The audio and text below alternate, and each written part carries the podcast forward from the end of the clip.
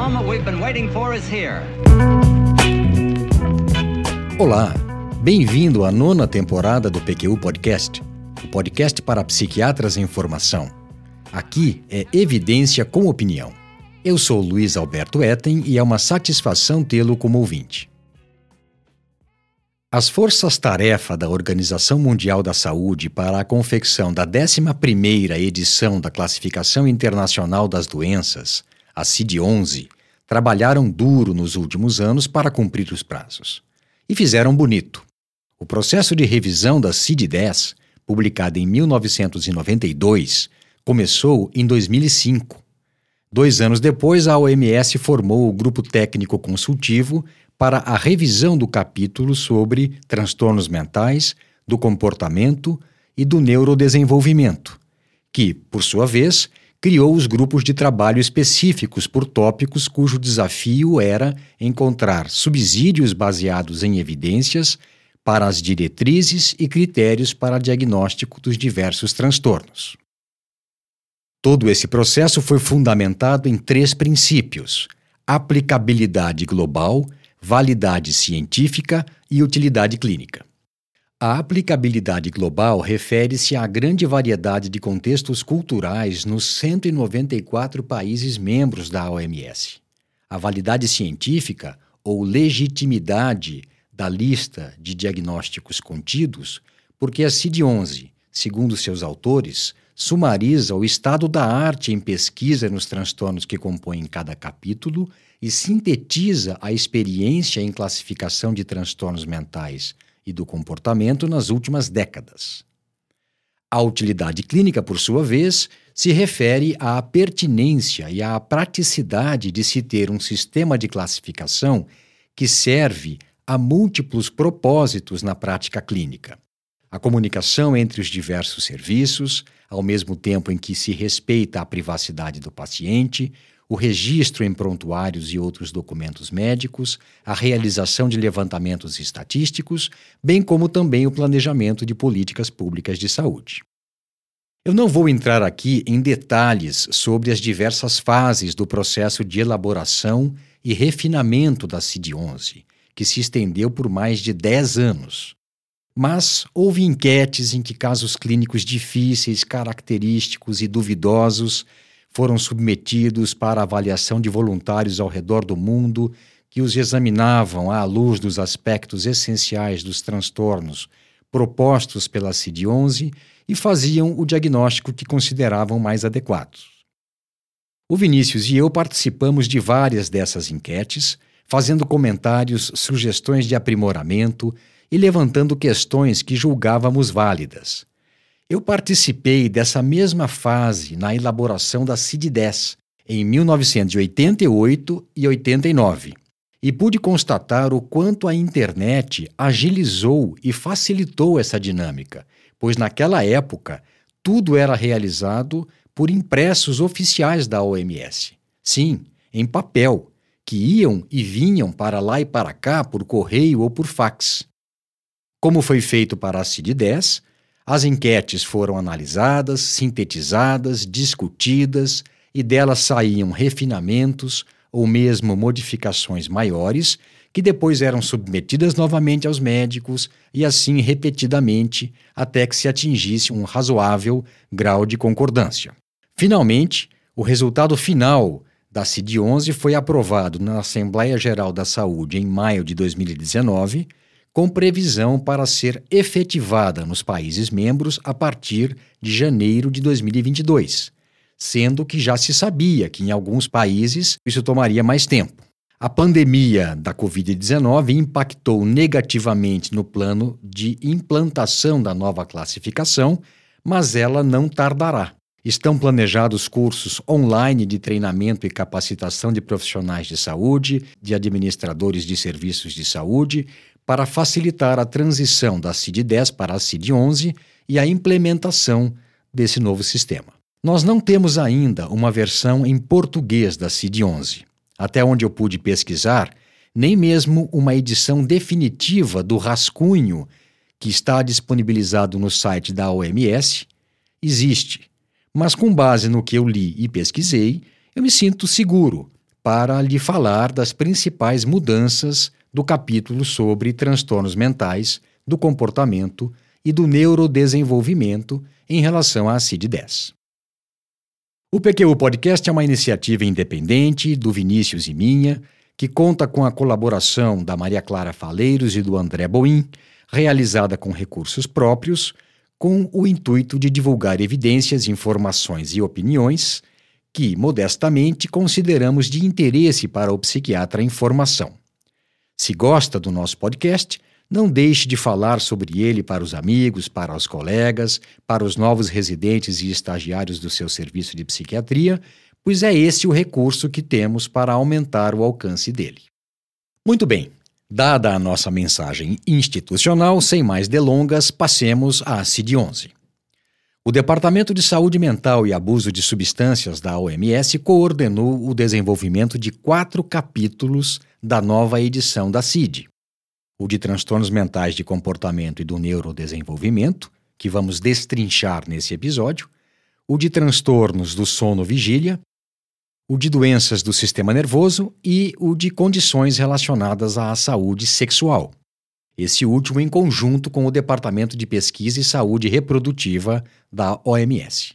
O sistema de codificação de capítulos mudou. O código do capítulo Transtornos Mentais do Comportamento e do Neurodesenvolvimento é 06, que conta com a seguinte descrição na sua introdução. Transtornos mentais do comportamento e do neurodesenvolvimento são síndromes caracterizadas por perturbação clinicamente significativa da cognição, da regulação emocional ou do comportamento do indivíduo que reflete uma disfunção nos processos psicológicos, biológicos ou de desenvolvimento subjacentes ao funcionamento mental e comportamental. Tais perturbações são usualmente associadas a desconforto ou prejuízo no desempenho pessoal, familiar, social, educacional, ocupacional e em outras áreas importantes do funcionamento. A CID-11 fornece os aspectos essenciais e os limites de cada transtorno com a normalidade e com outros transtornos. Além disso, aborda o ciclo de vida como um todo, ou seja, os transtornos são agrupados com base nos sintomas que têm, em comum, e não mais pela idade em que se dá o seu início. Dessa forma, o grupo de transtornos com início ocorrendo habitualmente na infância e na adolescência, que existia na CID-10, foi eliminado. E dessa maneira, o transtorno de ansiedade de separação, por exemplo, passa a fazer parte do grupo transtornos de ansiedade e relacionados ao medo. Na CID-11, com o intuito expresso de eliminar a dicotomia mente-cérebro, não mais se utiliza a distinção entre transtornos de base orgânica ou não orgânica, transtornos funcionais. Como é de praxe nesse sistema de classificação dos transtornos mentais, de longe o mais utilizado em todo o mundo, houve preocupação em se incorporar informações relacionadas a culturas específicas dos países membros da OMS. Outra inovação é a incorporação de aspectos dimensionais das diversas categorias de diagnóstico, conferindo à CID-11 uma nítida abordagem híbrida, dimensional e categorial dos transtornos mentais do comportamento e do neurodesenvolvimento. A título de exemplo, temos que um grupo de qualificadores dimensionais agora faz parte da descrição das manifestações sintomáticas da esquizofrenia e de outros transtornos psicóticos primários. Em assim sendo, ao invés da classificação se focalizar em subtipos diagnósticos, ela enfatiza aspectos relevantes da apresentação clínica potencialmente mais consistentes com o trabalho de reabilitação psiquiátrica voltada à recuperação do paciente. Os aspectos essenciais descritos para cada transtorno representam as características que o clínico deve esperar encontrar nos pacientes acometidos. Embora a lista de aspectos essenciais se assemelhe a critérios diagnósticos, não há pontos de corte arbitrários nem contagem de sintomas para que se faça um diagnóstico na CID-11. Quanto às categorias de transtornos, comecemos pelo que foi retirado do nosso capítulo: transtornos do ciclo sono-vigília e condições relacionadas à saúde sexual agora possuem capítulos próprios, com os códigos 07 e 17, respectivamente. Passemos agora em revista cada um dos tópicos do capítulo Transtornos Mentais do Comportamento e do Neurodesenvolvimento da CID-11, salientando as mudanças e diferenças em relação à CID-10. Achei que assim, por contraste, já que estamos todos familiarizados com a CID-10, a descrição de cada tópico ficaria mais dinâmica e de mais fácil compreensão. O primeiro tópico desse capítulo da CID-11 é Transtornos do Neurodesenvolvimento, código 6A0, que são aqueles que envolvem dificuldades significativas na aquisição e na execução de funções intelectuais, motoras, de linguagem e sociais específicas, com início no decorrer do período de desenvolvimento neuropsicomotor. Nesse capítulo estão o que na CID-10 era denominado retardo mental, agora renomeado para transtornos do desenvolvimento intelectual, os transtornos do desenvolvimento psicológico, o transtorno de atenção e hiperatividade, TDAH, e os transtornos de espectro do autismo, autismo infantil e síndrome de Asperger.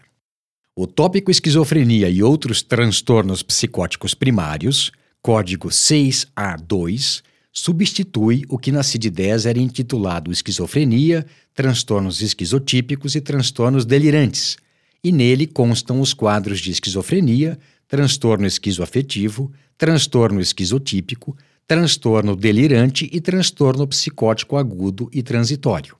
Na CID-11 não existem mais subtipos de esquizofrenia, paranoide indiferenciado, hebefrênico e catatônico, pela falta de validade deles e não mais se dá ênfase aos sintomas de primeira ordem, pela falta de estabilidade longitudinal e de validade desses sintomas quanto ao prognóstico. Por outro lado, existe na CID-11 a possibilidade de se acrescentar especificadores de sintomas e de curso dimensional para todos os transtornos psicóticos primários. São eles: sintomas positivos, vocês sabem bem quais são delírios, alucinações, desorganização do pensamento e do comportamento, experiências de estar sendo controlado e de passividade. Sintomas negativos, que você também conhece: afeto embotado ou constrito, alogia ou empobrecimento do discurso, avolição e anedonia. Sintomas de humor depressivo, sintomas de mania, sintomas psicomotores, agitação psicomotora, retardo psicomotor, sintomas catatônicos, e sintomas cognitivos, prejuízos na velocidade de processamento de informações, da atenção, concentração, da orientação, do julgamento, da abstração do aprendizado verbal e visual e da memória operativa. A seguir, vem uma novidade: o novo tópico catatonia, código 6A4, composto por catatonia associada a outro transtorno mental e catatonia induzida por medicamentos ou substâncias.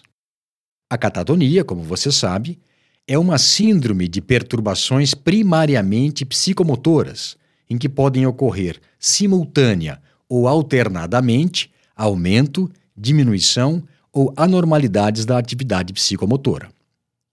Consideramos essa mudança muito bem-vinda, pois ela corrige o erro histórico de se associar a catatonia primordialmente à esquizofrenia. O tópico transtornos do humor é subdividido em transtornos depressivos, código 6 a 7, que incluem episódio depressivo único, transtorno depressivo recorrente, transtorno distímico e episódio misto de depressão e ansiedade.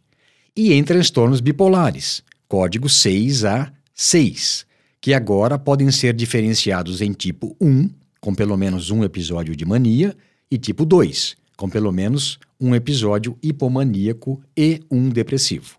Os quadros nesse tópico podem ser classificados quanto a curso, gravidade, estado de remissão e sintomas de ansiedade.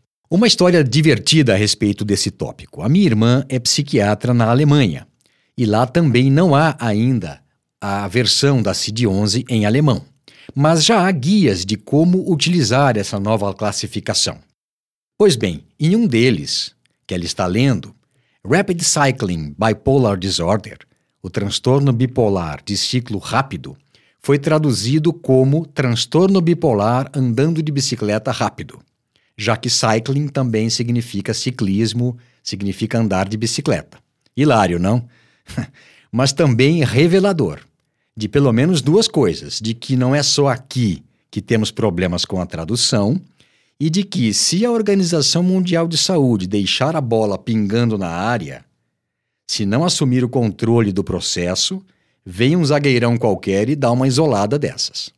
O tópico transtornos de ansiedade e relacionados ao medo, código 6B0, engloba transtorno de ansiedade generalizada, transtorno de pânico, agorafobia, fobia específica, transtorno de ansiedade social, transtorno de ansiedade de separação e mutismo seletivo. Esses dois últimos contavam com tópicos à parte na CID-10. Sob a denominação transtorno obsessivo compulsivo e transtornos relacionados, código 6B2, constam o toque, a hipocondria, o transtorno dismórfico corporal, o transtorno de referência olfatória e o transtorno de acumulação, sendo esses três últimos novos na classificação. O transtorno de referência olfatória se caracteriza pela preocupação persistente com a possibilidade de se estar emitindo odor corporal ou hálito percebido como ruim e incômodo, que não é percebido pelos outros. É percepção essa acompanhada por comportamentos repetitivos de checagem desse pretenso mau cheiro e pela evitação de situações sociais por conta desse problema.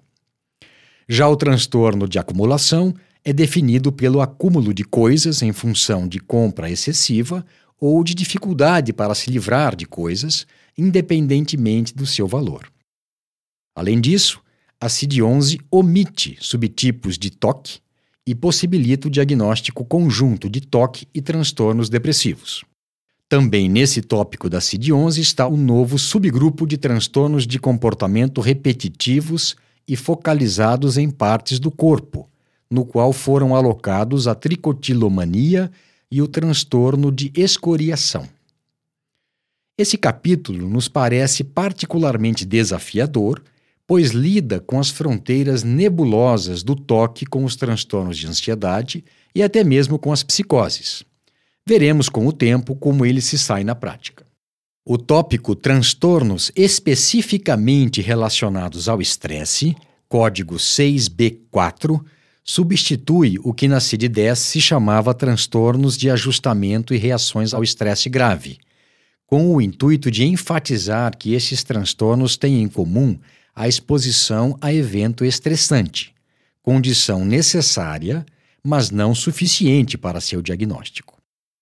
Nele estão o transtorno de estresse pós-traumático, os transtornos de ajustamento, o transtorno de apego reativo, o transtorno de engajamento social desinibido e os novos transtornos de estresse pós-traumático complexo e transtorno de luto prolongado. Aqui temos mais novidade.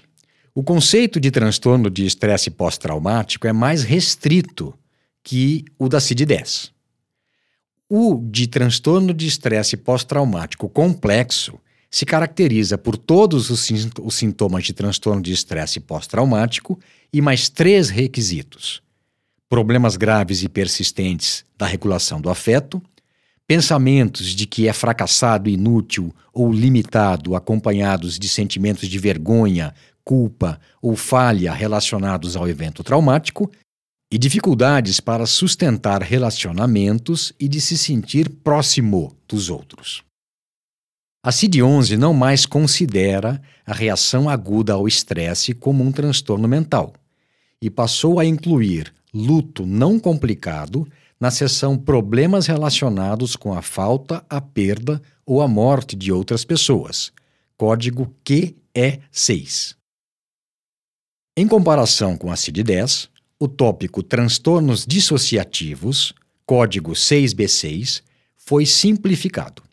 Ele inclui o transtorno dissociativo com sintomas neurológicos, que é a nova denominação para o transtorno dissociativo de movimento e sensação, é, da CID-10, a amnésia dissociativa, o transtorno de transe, o transtorno de transe e possessão, o transtorno de identidade dissociativa, que é o novo nome para transtorno de personalidade múltipla na CID-10, o transtorno dissociativo parcial de identidade e o transtorno de despersonalização, desrealização e ainda a síndrome dissociativa secundária. Observe que o termo conversão não consta da CID-11. E vamos adiante. Sob a denominação transtornos da ingestão e de alimentação, código 6B8, constam a anorexia nervosa, a bulimia nervosa, o transtorno alimentar por ingestão excessiva, o que em inglês se chama binge eating disorder, o transtorno de ingestão alimentar evitativo restritivo, a pica, e o transtorno de ruminação regurgitação. O transtorno de ingestão excessiva e o de ingestão alimentar evitativo restritivo são categorias diagnósticas novas. Os transtornos de eliminação, código 6C0, são a enurese e a encoprese. O tópico Transtornos de desconforto corporal e da experiência corporal, código 6C2, contém o transtorno de desconforto corporal, que engloba o que era chamado na CID-10 de transtornos somatoformes e neurastenia, e a disforia quanto à integridade do corpo, que é uma novidade, para descrever o que é considerado um transtorno raro, caracterizado pelo desejo intenso e persistente de possuir uma limitação física específica, por exemplo, cegueira, um membro amputado, paraplegia, surdez, e que se inicia na infância ou no começo da adolescência. Observe que a hipocondria da CID-10 migrou daqui para o tópico transtorno obsessivo compulsivo e transtornos relacionados. Interessante também notar que o diagnóstico de transtorno de desconforto corporal é feito com base em aspectos essenciais do quadro e não pela exclusão de explicações médicas para suas manifestações.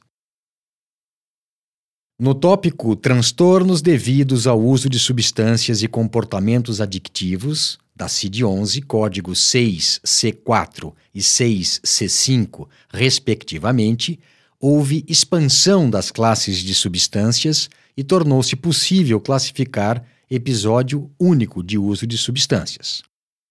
A CID-11 expande o conceito de danos à saúde devido ao uso de substâncias de modo que ele agora abarca danos à saúde de outras pessoas, tanto físicos, provocados por alguém dirigindo veículo intoxicado, quanto psicológicos, como o desenvolvimento de transtorno de estresse pós-traumático após um acidente automobilístico causado por uma pessoa intoxicada ou sob efeito de substâncias. Os transtornos devidos a comportamento adictivos incluem o transtorno de jogo, na CID-10 denominado jogo patológico, e a nova classificação Gaming Disorder, que poderia ser traduzida como transtorno de jogo virtual. O tópico Transtornos do controle de impulsos, código 6C7, inclui piromania, cleptomania, transtorno do comportamento sexual compulsivo e o transtorno explosivo intermitente, esse último uma novidade.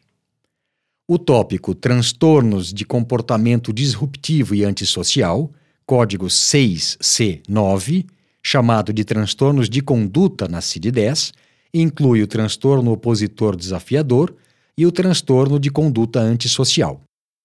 Em linha com o conceito de ciclo de vida, tais transtornos se aplicam a todos os grupos etários. Há possibilidade de qualificadores quanto à idade de início do quadro, se na infância ou na adolescência. No tópico Transtornos de Personalidade e Traços Relacionados, código 6D1, temos novidades na CID-11. Os nove transtornos de personalidade da CID-10 foram abolidos e o transtorno é entendido mais como uma dimensão mais grave, contígua às variações normais da personalidade. Os critérios para diagnóstico foram revisados. A primeira coisa a ser feita é determinar se há mesmo um transtorno de personalidade, para em seguida especificar sua gravidade, leve, moderado ou grave, com base em alguns pontos estritos. Um deles é o grau da abrangência das perturbações no funcionamento intrínseco e interpessoal. Outro é o quanto os padrões de comportamento disfuncional estão relacionados com sofrimento e prejuízo psicossocial. Além disso, a classificação se baseia em traços de personalidade mal adaptativos, divididos em cinco domínios: negatividade do afeto, distanciamento social, desconsideração pelos direitos e sentimentos dos outros, barra falta de empatia, impulsividade e anancastia. Esse último incluindo rigidez excessiva, perfeccionismo e tendência ao rigoroso controle do próprio comportamento, como também o do comportamento de outras pessoas, para que eles fiquem de acordo com os seus padrões. Além disso, há a possibilidade de se adicionar o qualificador padrão borderline. Esse capítulo certamente vale um episódio à parte. Tomara que a Maria Clara ou o Vinícius, que têm falado sobre esse tema, se animem a fazê-lo. Na categoria transtornos parafílicos, código 6D3, na CID-9 denominados transtornos de preferência sexual, são incluídos transtorno exibicionista, voyeurismo, pedofilia, transtorno de sadismo sexual coercitivo, frotagem, outros transtornos parafílicos envolvendo pessoas que não consentiram com a prática em questão e transtorno parafílico envolvendo comportamento solitário ou com outras pessoas que consentiram com a prática. Os quadros que constavam na CID-10 como sadomasoquismo, fetichismo e travestismo fetichista não constam na CID-11. Os transtornos factícios, código 6D5, comparáveis conceitualmente ao que se denominava na CID-10 produção intencional ou fingimento de sintomas ou incapacidades, constituem novo grupamento de transtornos na CID-11. E, por fim, os transtornos neurocognitivos, na CID-11, cujo código é 6D7, englobam os quadros de delirium, de transtorno cognitivo leve, transtorno amnéstico e demência.